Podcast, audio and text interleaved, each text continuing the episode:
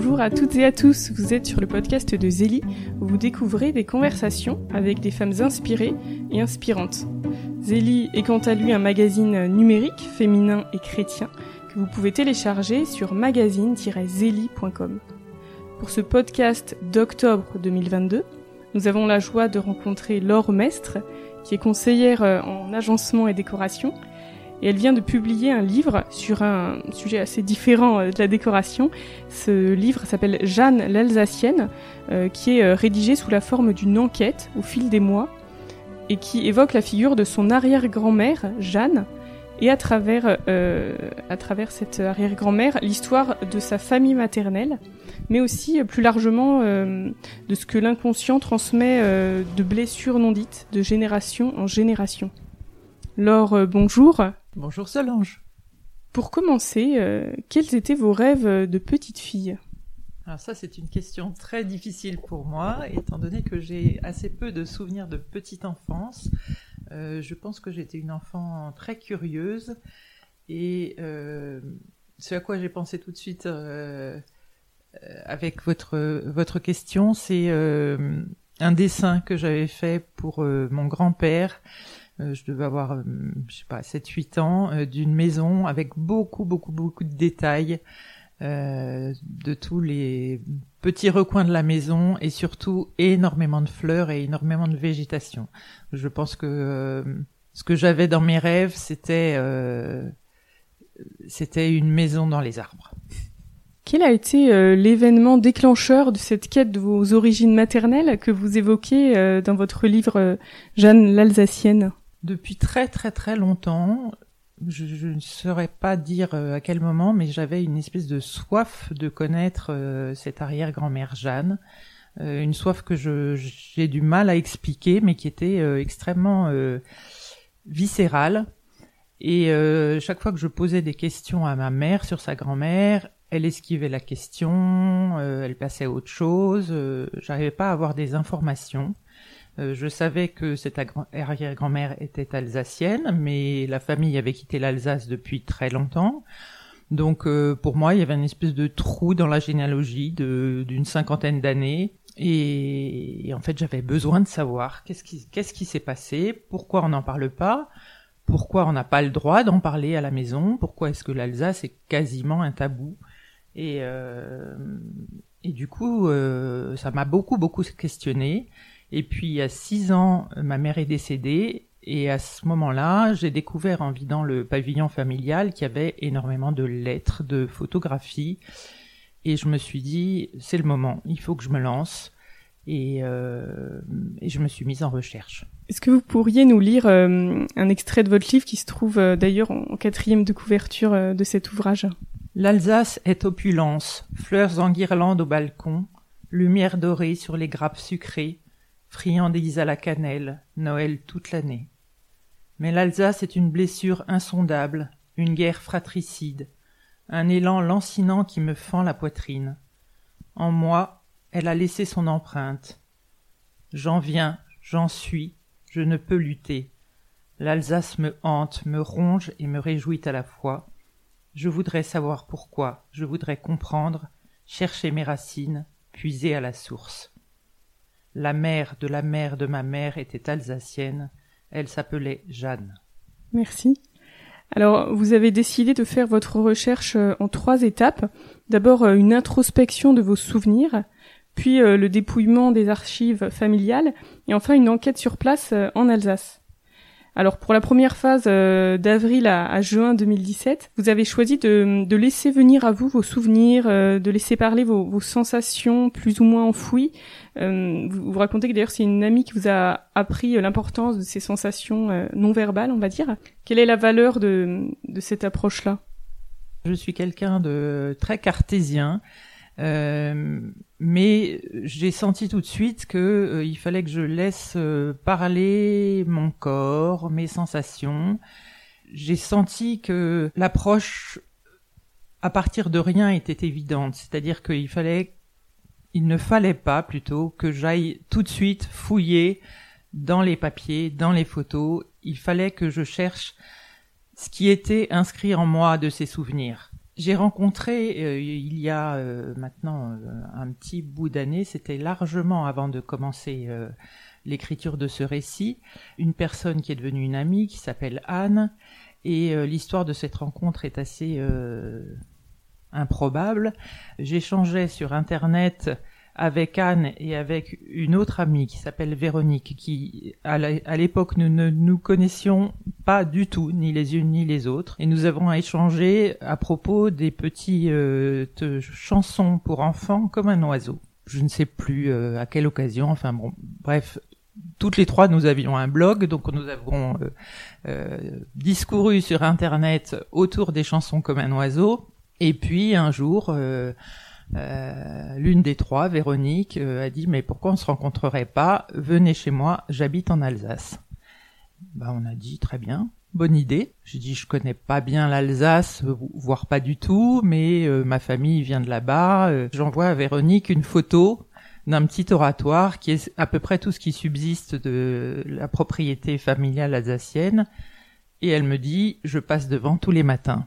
Bon, alors là, c'était vraiment la décision était prise. Euh, euh, on prenait le train euh, pour pour aller direction Colmar. Sauf que Anne me dit, moi, j'ai besoin que tu m'accompagnes parce que je suis aveugle. Donc, il faut que tu tu prennes le train avec moi. Donc, on se retrouve à la gare et là, on engage une conversation dans le dans le train vraiment très très très improbable. Euh, elle me dit, je voudrais que tu me parles de ton métier de, décoratrice et que tu me parles de la décoration pour les aveugles. Comment tu envisages ça? Ça a été le début d'une grande aventure euh, qui m'a permis d'envisager mon métier sous un angle complètement différent et d'envisager la vie de façon différente parce que euh, ça a éveillé en fait les, cinq sens. Je me suis aperçu que, que la la vue était euh, le sens euh, euh, quasiment exclusif de la décoration, alors que tous les autres étaient la plupart du temps mis en sourdine. De cette rencontre-là qui était dirigée vers l'Alsace, j'ai découvert en même temps que il fallait que je mette mes cinq sens en éveil et ça a été très très très déterminant dans l'écriture de mon récit parce que en effet pendant cette première phase d'écriture j'ai écouté mon corps, j'ai appris à sentir, euh, à m'émerveiller avec la peau, euh, euh, à m'émerveiller avec les odeurs, et ça nourrit beaucoup le récit. Est-ce que vous pouvez nous présenter très rapidement qui était donc Jeanne Thomas, épouse Picard, votre arrière-grand-mère, née en 1880 à Colmar et décédée en 1968 à Versailles? Alors mon arrière-grand-mère, donc Jeanne, est décédée à Versailles lorsque j'avais trois ans. Euh, je l'ai, je pense, beaucoup côtoyée étant donné qu'elle habitait euh, chez mes grands-parents, chez qui je passais tous les mercredis après-midi. Enfin, c'était les, jeudis après-midi. Euh, donc, je sais que je l'ai beaucoup côtoyée. En revanche, je n'en ai absolument aucun souvenir. C'est une personne qui a eu une vie je peux pas dire extraordinaire parce que c'est c'est le lot de toutes les personnes qui ont vécu à cette époque-là. Euh, à la différence que comme elle est née en Alsace allemande, euh, eh bien elle avait la nationalité de naissance allemande euh, puisque l'Alsace était euh, avait perdu, enfin nous avions perdu la guerre franco-prussienne et que depuis 1871 euh, l'Alsace était allemande. Donc elle naît à Colmar, à Colmar dans une famille euh, bourgeoise. Euh, son père est fabricant de savon et de chandelles à Colmar et sa mère est euh, héritière de la source Nessel de Soulsmat, qui est une source, source d'eau minérale qui est actuellement encore en activité, qui produit l'eau de Lisbeth que vous trouvez sur toutes les bonnes tables alsaciennes. Voilà. Alors ce qui est intéressant, c'est que Jeanne euh, s'est mariée en 1903 avec un Français, enfin un Français de l'intérieur, et qu'à partir de, de ce moment-là, elle va quitter l'Alsace pour s'installer avec son mari dans le nord de la France. Ils auront quatre enfants, dont mon arrière-grand-mère, euh, dont ma grand-mère Marie, pardon, euh, et et pour moi, au début de mon récit, euh, l'histoire alsacienne s'arrêtait là, c'est-à-dire que je pensais que, ben voilà, la famille avait quitté l'Alsace à ce moment-là, et puis euh, en faisant mes recherches, je me suis aperçu que pas du tout, le lien avec l'Alsace avait toujours été maintenu d'une façon ou d'une autre. Ma grand-mère Marie étant née elle-même à Colmar, comme sa mère. Ma mère née à, Strasbourg, donc il y avait toujours un lien. Euh, et, ça m'a encore plus questionné sur le pourquoi ne parle-t-on pas de l'Alsace dans la famille. Voilà, et donc euh, Jeanne a connu euh, ben, les deux guerres mondiales et est morte la même année que son mari Léon, en 1968, à Versailles. dans un, appartement qui est un immeuble qui jouxtait la, clinique où je suis née. Voilà. Pour en revenir à, à, cette première étape où vous comme vous dites un peu, vous pensez, vous respirez, vous vivez Jeanne, euh, il y a euh, des douleurs qui se réveillent, à moins qu'elles étaient déjà là, je ne sais plus trop. Euh, de, quoi s'agit-il? Je souffre depuis une quinzaine d'années d'une fibromyalgie, qui est une, un syndrome de la douleur. Donc, ce sont des douleurs diffuses euh, articulaires, musculaires, enfin bon, un petit peu partout dans le corps, euh, euh concentrées à certains endroits, mais euh, voilà. donc ces douleurs existaient déjà. Je, je sais qu'elles ne sont pas entièrement dues à je veux dire à mes ancêtres, c'est un, petit peu un petit peu réducteur de dire ça. Euh, ce que je ce que j'ai constaté, c'est que en fait elles, avaient été euh, très très réveillées et très accentuées euh, au cours de l'écriture de mon récit. Probablement, elles ont été moteurs dans l'écriture du récit. Elles jouent un grand grand rôle. Alors parfois ça peut paraître un petit peu impudique. Je me suis d'ailleurs beaucoup questionnée sur sur ce que je pouvais écrire à ce sujet, euh, mais je pense que c'était important, euh, étant donné que euh, il y a des moments où la douleur est tellement intense et tellement en lien avec les découvertes que je fais dans le domaine du récit familial que je ne pouvais absolument pas cacher ça. Voilà, ça fait partie intégrante du récit et et c'est aussi important dans la, dans la mesure où l'eau de la source familiale, donc la source Nessel de Soulsmat, euh, était très très réputée pour soigner un certain nombre de d'affections et que du coup je me suis beaucoup questionnée sur euh, qu'est-ce que les qualités thérapeutiques de cette eau auraient pu apporter euh, à la famille, bon à moi en particulier, mais aussi à ma mère, à ma grand-mère, à mon arrière-grand-mère. Qu'est-ce que est-ce que ça aurait pu traiter quelque chose? Enfin bon, bref, c'est des questions qui sont restées en suspens, mais c'était euh, important pour moi d'en parler. Lors de la deuxième partie de votre quête, de juillet 2017 à mars 2018 à peu près, vous euh, dépouillez, vous décortiquez les archives familiales, vous interrogez euh, votre tante Catherine qui a bien connu votre arrière-grand-mère Jeanne. quelles découvertes vous ont le plus marqué alors déjà, je voudrais dire que j'ai beaucoup beaucoup de chance d'avoir encore euh, ce témoin euh, direct qui est ma tante Catherine, donc qui est une sœur de ma mère, la sœur de ma mère, et qui m'a été très très utile pour euh, pour m'apporter des informations.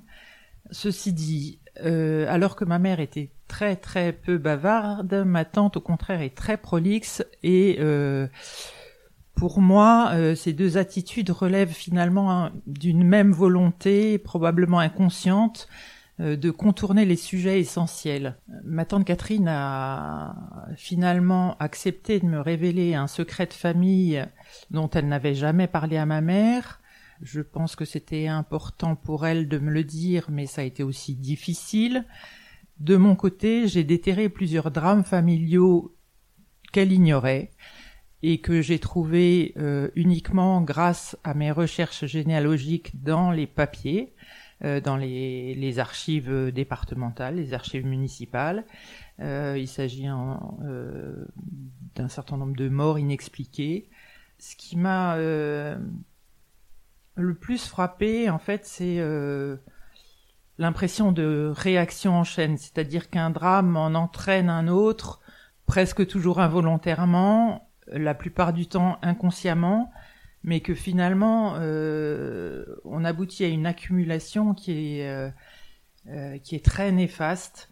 Et ce que j'ai essayé de, faire, c'est, je dirais, d'apaiser, que chacun puisse intégrer ces événements, que ce soit ma tante, mes cousins, mes frères et sœurs, mais que que chacun se s'approprie une histoire qui était méconnue. Voilà, il y a bon, il y a beaucoup beaucoup d'événements dont je parle, notamment la la maman de Jeanne qui était sur toutes les généalogies que j'ai notées entre guillemets morte sous une fausse identité. Et euh, cette expression revient à plusieurs reprises, mais n'est jamais, jamais expliquée. C'est-à-dire que la fausse identité n'est jamais révélée. Et donc moi, je suis allée creuser tout ça, ce qui a été euh, euh, assez lourd, assez difficile et qui n'est pas toujours entendable par par la famille proche. Voilà, mais je suis quand même très très très heureuse d'avoir pu être aidée euh, même si c'était euh, difficile, fastidieux parfois, euh, par, par cette tante qui, qui s'est occupée de sa grand-mère Jeanne presque jusqu'à la fin de sa vie. En trouvant un courrier de votre marraine, vous avez même découvert que les deux premiers jours de votre vie, vous ne vous appeliez pas Laure, mais Cécile. Pourquoi? Alors Ça, c'est une drôle d'histoire. J'ai découvert dans le euh, courrier très pléthorique de, de, mon père, une jolie petite carte postale euh, qui était écrite de la main de ma marraine et euh, écrite le jour de ma naissance.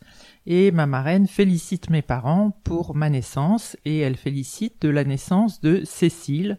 Alors ça n'est pas une erreur de prénom parce que elle développe en disant qu'elle est très heureuse que sa petite filleule porte le nom euh, de la sainte patronne de la musique, qu'elle est elle-même très musicienne et que c'est vraiment une grande joie pour elle. Euh, et alors ça a été pour moi euh, très étonnant de lire ça et en même temps assez triste. Je me suis dit mais pourquoi est-ce que personne ne m'a jamais parlé de de ça? Qu'est-ce qu'il y avait donc à cacher pour pour ne jamais m'en avoir parlé? Ça, ça me paraissait pas euh, très grave d'avoir changé mon prénom euh, puisque bon j'ai bien été déclaré Laure à l'état civil hein, euh, trois jours plus tard. Mais mais je me disais mais pourquoi on m'en a jamais jamais parlé? Et puis quelques temps plus tard en faisant des recherches sur mon arrière-grand-mère Jeanne et son mari Léon euh, je m'aperçois qu'ils avaient été confrontés à un drame. Euh, en l'occurrence, il s'agissait de la catastrophe minière de 1906 et que euh, dans ce drame, le prénom Cécile était, était central. Voilà, et du coup, je me suis dit qu'il y avait un lien et j'ai tiré les ficelles jusqu'à trouver une explication qui est la mienne, qui est une hypothèse évidemment, euh, mais qui me paraît quand même assez plausible et qui euh, qui met en jeu une série de de petites conséquences qui ont fait que euh, bah, que finalement mon prénom est Laure et non Cécile, mais bon j'aime beaucoup les deux prénoms quand même.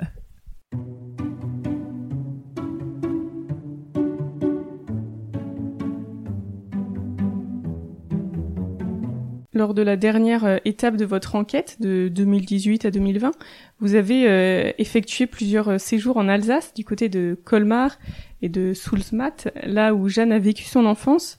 Qu'est-ce qui vous est particulièrement apparu? J'avais dans l'idée, en commençant ce récit, de chercher Jeanne et de trouver Jeanne.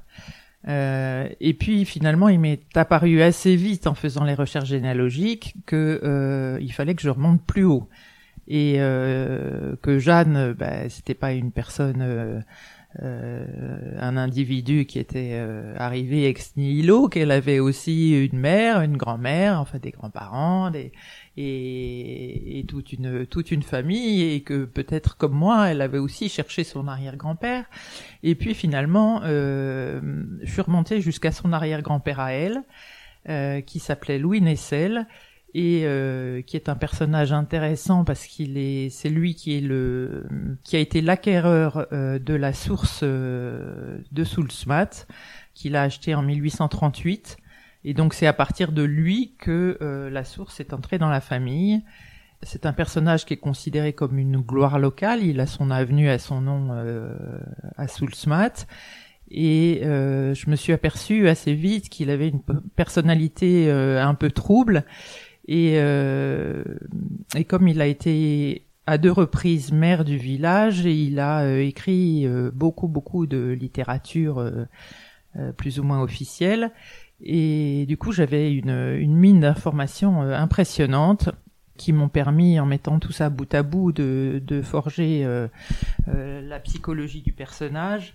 Bon, je me suis aperçu que c'était quand même euh, quelqu'un de pas forcément très recommandable et qui vraisemblablement a a eu une influence assez délétère sur sur sa descendance. Et puis j'ai pu euh, corroborer mes, mes intuitions, mes impressions euh, par euh, des découvertes écrites assez, assez intrigantes. Effectivement, c'est intrigant. pendant cette longue quête, vous avez découvert la psychogénéalogie à travers plusieurs ouvrages. Est-ce que vous pouvez nous rappeler ce dont il s'agit? Alors en effet, j'ai découvert la psychogénéalogie de façon tout à fait empirique puisque je ne savais pas ce que c'était. C'était un mot que j'avais juste euh, entendu et j'ai écrit les deux premières parties de mon récit euh, sans savoir vraiment quelles étaient les quelle était cette théorie, voilà. Et, euh, et je me suis aperçu que ce que j'avais écrit était en fait une illustration parfaite, quasi parfaite de de la théorie qui a été qui a été initié par euh, Anne Ancelin Schutzenberger dans son livre euh, Aïe aïeux notamment. Euh, la psychogénéalogie, c'est en fait l'étude des transmissions inconscientes entre les générations, ou même parfois avec des sauts de génération. Et ces transmissions découlent d'événements traumatiques non digérés, parce que non énoncés et donc non transmis clairement. Il peut s'agir euh, de redondance de noms, de redondance de dates, qui mettent en lumière des événements qui ont été cachés ou euh, mal énoncés, tels que des morts d'enfants en bas âge, euh, des choses euh, honteuses, naissance hors mariage, prison, viol, guerre. Et ces événements n'ayant pas été expliqués, n'ont pas été transmis aux enfants, pas non plus aux petits-enfants, mais euh, dans l'inconscient familial, il reste, il perdure. Et donc la psychogénéalogie euh, a pour but d'essayer de, décrypter euh, les mécanismes qui font se transmettre malgré tout des choses non dites. En fait, il ne s'agit pas du tout de juger euh, nos ancêtres, de dire s'ils ont euh, ce qu'ils auraient dû faire telle ou telle chose euh, de telle autre manière, mais c'est juste de constater ce qui a été dit ou non, ce qui a été fait ou non, et de pouvoir nous-mêmes en prendre acte et s'appuyer là-dessus pour avoir une nouvelle approche de notre propre vie. J'ajoute quelque chose qui, qui m'apparaît, c'est vrai que euh, nous-mêmes, on a été conçus avec un ovule que notre mère euh, avait déjà quand elle était dans le ventre de sa propre mère, puisque euh, ça apparaît dès la vie utérine. Enfin, les, petites filles ont déjà leur, leur ovule tout près quand elles sont déjà dans le ventre de leur maman. Donc, c'est vrai qu'il y y a des liens. Enfin, voilà, il y a des, il y a des choses qui peuvent se, se jouer dès cette période-là. Mais bon, c'est qu'un aspect parmi d'autres de, de tout ce vaste sujet. alors, finalement, qu'est-ce que cette recherche vous a appris sur vous-même?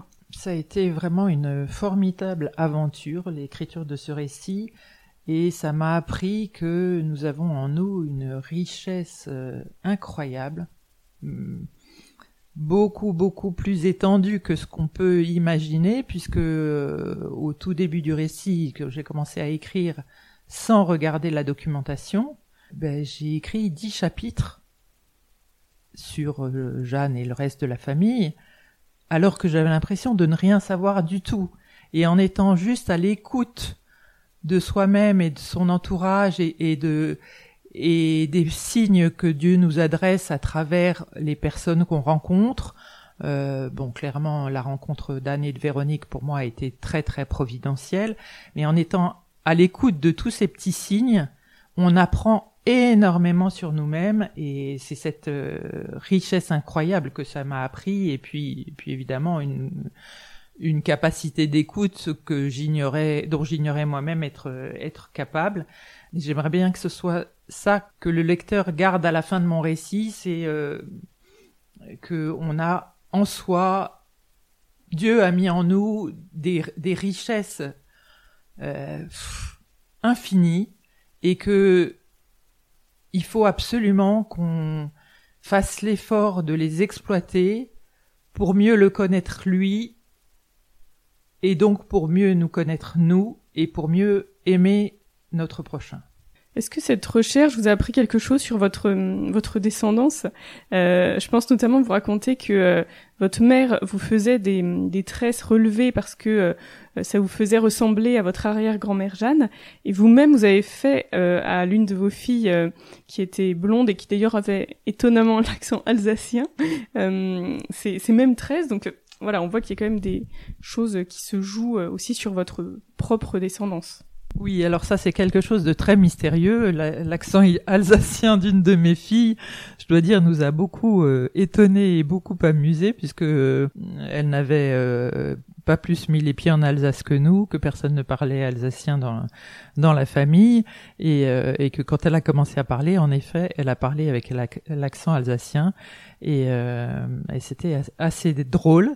Mais bah, comme vous l'avez tout à fait bien dit tout à l'heure, euh, ça, ça, participe des euh, des mystères de la lignée féminine, hein, puisque euh, en effet, euh, nous les femmes, nous avons cette euh, cette grande joie de d'être de pouvoir transmettre de grand-mère à petite fille, puisque nous sommes euh, en effet euh, à l'état d'ovule dans le ventre de notre grand-mère. Donc euh, c'est pas si si étonnant que ça, mais à l'époque, j'avais pas du tout compris ce, cette imbrication des générations et ce, phénomène de de poupée. Et du coup, ben, c'est vrai que ça, quand j'ai entendu ma fille commencer à parler comme ça, c'était, enfin, tout le monde avait envie d'éclater de rire, mais mais c'était quelque chose qui était qui était vraiment euh, ancré. C'était c'était assez étonnant. Alors vous parlez des, des, histoires de coiffure. Alors ça c'est c'est vraiment une une des choses qui m'a qui m'a beaucoup marqué euh, dans la gestuelle. En fait, je me suis dit il y a beaucoup de choses qu'on transmet par les gestes. Et euh, quand on n'arrive pas à parler, quand on n'arrive pas à, dire les mots, euh, sur certaines choses, sur, surtout quand elles sont trop difficiles à dire parce que parce qu'on a été trop blessé ou que ou que l'histoire nous a trop chahuté pour qu'on puisse parler de, de certains événements euh, trop tristes. Il y a des choses qui ne passent pas par les mots, mais qui passent par les gestes. Alors bon, là c'est un petit peu anecdotique cette, euh, cette histoire de coiffure avec les nattes relevées. Bon, quoique Jeanne, jusqu'à la fin de sa vie, a eu les nattes relevé en couronne euh, au-dessus de la tête. Alors bon, c'est pas euh, c'est pas le cas sur la, la photo de couverture de son euh, du livre où elle a 20 ans et où elle est coiffée autrement. Mais moi, sur d'autres photos, donc je, vois ces nattes relevées et ma mère, en effet, me, coiffait comme ça et j'aimais beaucoup coiffer mes filles de cette façon-là. Donc je me dis qu'il y, y, a sûrement beaucoup, beaucoup d'autres gestes du quotidien qui font passer l'histoire familiale dans notre quotidien. Et j'imagine que vos, vos enfants, vos filles euh, particulièrement, ont lu euh, le livre. Est-ce que ça a euh, évoqué des choses en elles? Parce que c'est vrai que justement le fait de mettre des mots sur des, des secrets de famille, des choses non dites, ça peut aussi libérer. Est-ce que ça leur a fait un... ça a eu des, conséquences pour elles? Alors, je ne peux pas répondre à cette question. Euh, mes enfants ont réagi de façon très euh, différente les uns des autres. Euh, mais ce que je peux dire, c'est que ça n'a pas été neutre ni pour les uns ni pour les autres, euh, la lecture du récit, et que je pense que ça fait évoluer toute la famille et que euh, d'abord ça leur a appris beaucoup sur euh, sur leur ascendance, hein, parce que bah, moi tout ce que j'ignorais, à plus forte raison, ils l'ignoraient aussi. Ça soulève beaucoup de questions et, et oui, je peux rien dire d'autre que ça n'est pas neutre. D'ailleurs, c'est vrai que si je peux me permettre euh, un petit témoignage, euh, moi-même, en réfléchissant euh, depuis quelques années à, tous ces sujets de, non-dits et tout, du coup, j'ai, interrogé un peu mes, parents, puis aussi les, les parents non maris, puisque nos enfants ont forcément quatre grands-parents. Et donc du coup j'ai écrit une petite histoire de leurs ancêtres pour mes enfants pour que justement ils puissent bah voilà savoir voilà ce qu'il y a eu de, de bien ou de moins bien même s'il y a sûrement des choses que je, que je connais pas. Mais c'est vrai que je me dis bon si ça peut les aider à pas voilà porter des des poids des conflits non résolus dont ils sont pas dépositaires on sait jamais ça pourra peut-être aider du point de vue psychologique euh, D'ailleurs, à, ce sujet, vous écrivez aussi que la connaissance du passé est un formidable moyen pour vivre pleinement le présent. Il nous apprend que l'hérédité n'entrave en rien notre liberté d'enfant de Dieu. Alors, c'est vrai qu'effectivement, on se dit, euh, tous ces drames qui se répètent sur plusieurs générations, euh, sans doute transmises d'inconscient à inconscient, on peut se dire, bah, est-ce qu'il n'y a pas un déterminisme? C'est quand même bizarre d'avoir comme sa mère de fille rapprochée et tout. Enfin, où est-ce que se joue la liberté? Ça, ça a été une question que j'ai eu presque toujours à l'esprit euh, pendant l'écriture de récits et qui reste encore euh, euh, très présente pour moi. Je je peux pas y répondre de façon euh, certaine et approfondie. Je suis pas théologienne, euh, mais oui, à la lecture de, euh, par exemple, des répétitions de dates, des répétitions de situations familiales, on peut avoir une impression de déterminisme. On peut avoir l'impression que notre vie est déjà écrite par nos ancêtres. Et, et ça, en effet, c'est en contradiction avec notre liberté d'enfant de Dieu alors euh, ben, ça nous questionne. Mais euh, ce que je peux dire, c'est que euh, comprendre ce qui s'est passé et pourquoi nos ancêtres ont réagi de telle ou telle façon, ça nous apprend à nous questionner sur nos propres choix et ça nous apprend à prendre du recul. Et moi, je crois que finalement, je reste pleinement libre parce que je suis libre de choisir est-ce que je vais être écrasé par le poids de cette mémoire euh, que porte mon esprit et mon corps ou est-ce que je décide d'agir ou de réagir? Et moi, je crois fermement que cette liberté, elle est intacte euh, parce que j'ai la capacité de, de, mobiliser les talents que Dieu m'a donnés parce que ils vont me permettre de surmonter les écueils. En fait, je choisis de me laisser porter par la Providence. Je sais qu'il y a des tas de choses qui vont venir de part et d'autre que je ne maîtrise pas. Je l'ai remarqué, il y a des tas de signes qui sont, qui sont arrivés de façon complètement fortuite, à des moments où je les attendais pas, ou à des moments où je les attendais. Ça, peut être des éléments que j'ai trouvés euh, en faisant des recherches qui sont arrivés là. Je, je savais même pas pourquoi tel papier était au milieu d'un cahier.